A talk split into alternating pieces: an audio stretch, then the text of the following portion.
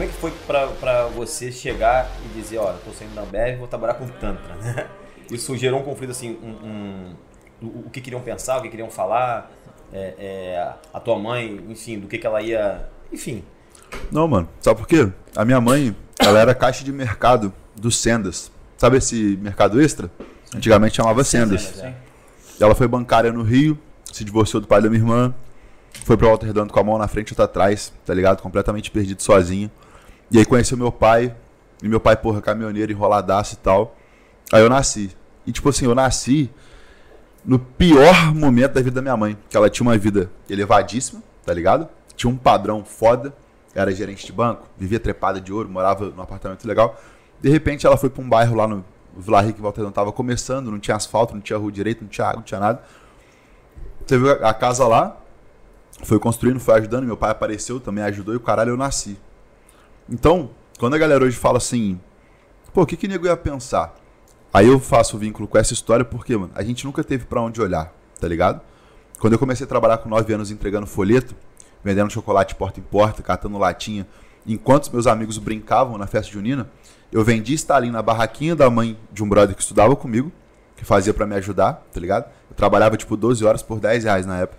Eu entregava 500 folhe- folhetos também por 10 reais. Pô, que que. Aí é o mesmo paralelo de, tipo, cuidar mais da vida dos outros do que da nossa. sim, sim. Tipo, o que, que as, a mãe dos meus amiguinhos iam pensar enquanto eles estavam brincando e eu catando latinha vendendo a parada?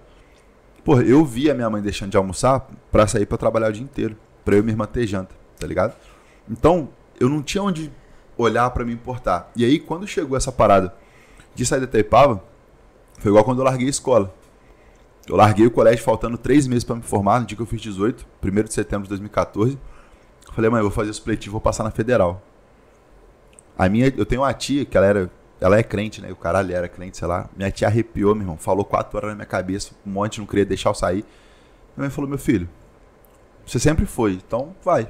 Eu saí, fiz supletivo uma semana, passei na federal. E aí quando eu tava largando 8 mil líquido, passando mal e o caralho, minha mãe queria me ver bem. E como eu fui criado por mulheres, essa parada de lidar com mulher, falar de sexualidade, falar de coisa, sempre foi normal, pô. Minha irmã é 8 anos mais velha que eu, então pensa comigo. Eu tinha 7, ela tinha 15. Eu, como irmão mais novo, escutava questões femininas da minha irmã. Coisas que nenhum homem no mundo, se não tiver uma irmã mais velha, vai ouvir. Que a sua esposa não te fala como esposa, a sua amiga não te fala como amiga, a sua prima não te fala como prima. São coisas de intimidade feminina. E aí as, as amigas da minha irmã estavam lá em casa fazendo trabalho de escola, fazendo uma parada ou outra. Ah, porque eu fulano isso, fulano aquilo. São coisas que, obviamente, eu não vou lembrar com clareza. Mas eu sei que foi construído ali. E aí, eu já tinha, eu já tinha feito, né? Já vinha fazendo a massagem comum e eu sempre brincava. Ah, massagenzinha. Pô, fazer uma massagenzinha, não sei o quê. Desde que eu aprendi a comum. Porque virou a chave na minha vida ali. Eu parei de perder tempo com o primeiro encontro e passei a falar da massagem porque a parada é boa. Além de ser interessante, quando você apresenta aquela questão da, do estresse, da tensão no corpo, caralho, é um negócio que é bom pro ser humano, não só pra transar. Eu já fui batendo naquela tecla, criando bordão. E a minha mãe sempre se divertiu com as minhas histórias, tá ligado? Ela se amarra em me ouvir. Quando eu contei a história da ucraniana, mano, pô, minha mãe passou, tipo, muito tempo rindo, tá ligado? Ela se amarrou pra caralho. Ele tá rindo porque ele Ele sabe tá do rindo ali. Se quiser contar, fica à vontade, irmão. Não, eu não posso contar assim em detalhe em público, não. Ela não tá ouvindo, não. E aí, não, o negócio é que fica, né? Não, tô brincando. E aí, tipo assim, quando veio a parada, foi mais um detalhe na nossa história, tá ligado? Outro ditado que eu gosto muito, eu não lembro onde que eu ouvi, se foi alguém que falou, se foi um livro e tal, que era a história da... Eu já falei disso também em outro lugar, não lembro.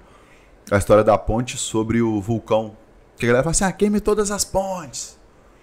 E o inconsciente, quando você fala ponte, te leva num rio, não te leva num vulcão. Não, tô queimando a ponte que tô saindo. Mas vai que dá ruim, aí eu volto nadando, tá ligado? Mas no vulcão já não dá. No vulcão não dá. Você caiu e morreu. E assim que foi minha infância. Eu entregava folheto pra ajudar a comprar as paradas pra casa e tal, pra ter alguma parada ali, sabe, mano? Tipo, hoje eu olhando, eu falo assim, porra, eu tinha 9 anos, né? Bagulho doido, 10 reais. Só que ajudava. Era fazer algo, entendeu? Então, pra galera que hoje talvez tá, esteja né, lidando com uma questão sobre essa, quero começar com Tantra, mas tenho medo do que vão falar. Quero largar meu emprego, mas tenho medo do que vão falar. Quero fazer não sei o que, mas fulano não deixa. Porra, irmão. É o que o Diamant fala do egoísmo positivo, Uhum. tá ligado? Na realidade, vamos falar de qualquer jeito, né? Vamos falar de Se qualquer você jeito. ficar dando ouvido, Você tá jeito. bem pra caralho, pô, você tá mal pra caralho. Não, olha lá, fulano tá fudido. Olha lá, fulano tá viciado. Caralho, fulano, você viu, fulano bate na esposa dele. Não, nossa, você... caralho, a família dele tá, olha lá, tá viajando, fulano tá rico. Eu preguei com a minha irmã ontem, minha irmã me liga e fala assim, e aí, famoso? Eu falei, cara, você não cansou de me chamar de famoso, não? Eu sou o seu mesmo irmão caçula. Eu tenho 150 mil eh, seguidores no Instagram, não muda em porra nenhuma. Se você for falar comigo toda vez e falar que eu sou famoso, eu vou cansar de você. Você não é minha irmã? Então para de falar que eu sou famoso, porra. Você limpou minha bunda, trocou minha roupa, me ensinou a usar o lado certo da cueca quando eu era criança. Agora você vai falar que eu sou famoso pra ficar implicando comigo? Tomar no cu. Aí ela, ah é? É, E quando você vem pra Austrália e tal? E a gente vai lidando, vai. E tem É que saber cortar. Porque, óbvio que às vezes a pessoa não fala por mal. Eu sei que a minha irmã não fala por mal. Sim. É saudade, é carinho, é uma demonstração inocente. Só que se Até você. orgulho mesmo, deixa- até talvez. orgulho. É, é. Até orgulho, tipo, meu bebê cresceu. É isso aí. Enquanto a minha mãe trampava, minha irmã que me criou, tá ligado? A infância barra adolescência dela ali, mano, foi cuidando de mim. Então até o orgulho de falar assim, ah, tá famoso, não sei o quê. Se eu me culpar com o que ela tá falando, até por orgulho, carinho, falando positivamente, e eu abraçar aquilo como uma parada negativa, eu tô morto. Porque minha irmã é referência pra mim. Era, sempre foi só nós três, tá ligado? Minha mãe, minha irmã e eu. Tinha uma tia que morava, minha tia Andréia, ela morava numa casa que minha avó construiu, elas construíram, no fundo do quintal, assim, que a minha tia também sempre ajudou muito, tá ligado? Ela ganhava um pouco melhor porque era instrutora de autoescola. E, pô, minha tia fortalecia uma lasanha, irmão.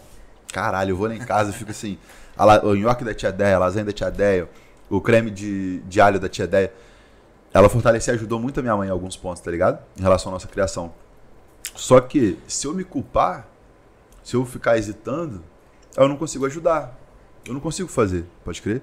Hoje, essa carta teve um peso a mais pra mim, porque quando eu voltei da Ucrânia, aquilo que eu tava falando pra vocês, quando eu voltei da Ucrânia, minha tia me ligou, uma outra tia me ligou, falando que minha mãe ia fazer uma cirurgia e que era suspeita de câncer. Só que, porra, o termo câncer não tem como se relativizar. Não. Você falar assim, ah, pode ser. Não, mano, não pode. Bate pânico em todo mundo. É câncer. Tá ligado? E eu vivi três meses no inferno, uma preocupação do caralho. Que a galera vê no Instagram gritando, dançando, revoando. Duas mulheres na cama, uma mulher na cama. Aí posta uma num dia, o history nem apagou com uma lá em, em Penedo, já tô com outra aqui no Rio, e amanhã com outra em Floripa. Fala, caralho, como é que essa filha da puta tava lidando com um câncer na família? Aí, tipo, agora, pra resumir, tipo, graças a Deus, minha mãe tirou lá o pedaço do intestino, tá fazendo a químio, tá certinho na prevenção. Graças a Deus deu tudo certo, mano. Só que até dar certo, se eu tivesse absorvido como uma parada negativa, eu tinha me congelado. E aí, como que eu ia abrir mão da galera que conta comigo? Que conta com o padrinho? Veio uma pica gigantesca que eu nunca imaginei que eu ia ter que lidar, na expectativa e o caralho. O que, que eu fiz? Trampei. Arrumei mais dois, mais dois cursos pra gravar, três livros pra escrever, voltei com o YouTube, botei um monte de meta cabulosa pro ano que vem e fui ocupando a minha cabeça. Por quê? Eu tô construindo pra minha mãe uma casa lá em Angra, que eu comprei no aniversário dela no dia que eu voltei de Dubai. A gente foi lá em Angra, eu assinei lá o terreno, tô construindo do jeitinho dela e tal. E aí, mano, na hora eu pensei, falei, caralho, tem que terminar essa porra dessa casa logo, viado. Minha mãe tá com câncer. Ela tem que viver o sonho dela, que é aposentar na beira da praia. E de onde que vem? Vem da opinião da minha irmã? Da minha tia, do meu vizinho, dos meus amigos? Não vem, mano. Vem do meu trampo. Vem da galera que eu ajudo. Vem dos caras que vê eu sangrando, sofrendo. E, tipo assim, tem seguidor que ainda eu acho impressionante, mano. Eu queria até agradecer a galera. Tem seguidor que às vezes eu não dou, não bota a cara que ele fala comigo, tu assustou? Cara, aí, padrinho, você não tá bem hoje não? Pô, você não botou a cara aí no Instagram, o que tá acontecendo? E, mano, os últimos três meses foram assim. Um dia ou outro eu dava uma respirada, tinha uma boa notícia em relação à minha mãe. Os outros dias eu tava massacrado. E aí eu vejo a galera hoje perguntando assim, pô, como que você lidou com a opinião alheia, irmão? A opinião dos outros não paga boleto, não dá casa pra sua mãe, não te leva pra Dubai, não te leva pras Maldivas. E essa parada de Dubai que eu falei, numa outra vez, eu chorei quase uma hora lá no Burj Khalifa. Topo do mundo. Galera lá tirando foto, fazendo aqueles videozona que a galera ganhando dinheirinho, vai lá pra Dubai fazer vídeo, pô, tô milionário. Na hora que eu vi o pôr do sol no Burj Khalifa, eu não consegui ficar em pé. Eu não consegui ficar em pé. A deusa que tava comigo, ela sentou do meu lado pra, tipo, pra me consolar, pra me acolher, que eu tava chorando de um jeito, olhando o pôr do sol, escutando Felipe Rett no fone, as musiquinhas que eu via lá, quando eu trampava de garçom e barman com 17 anos. Eu não conseguia respirar, de tanto que eu chorava.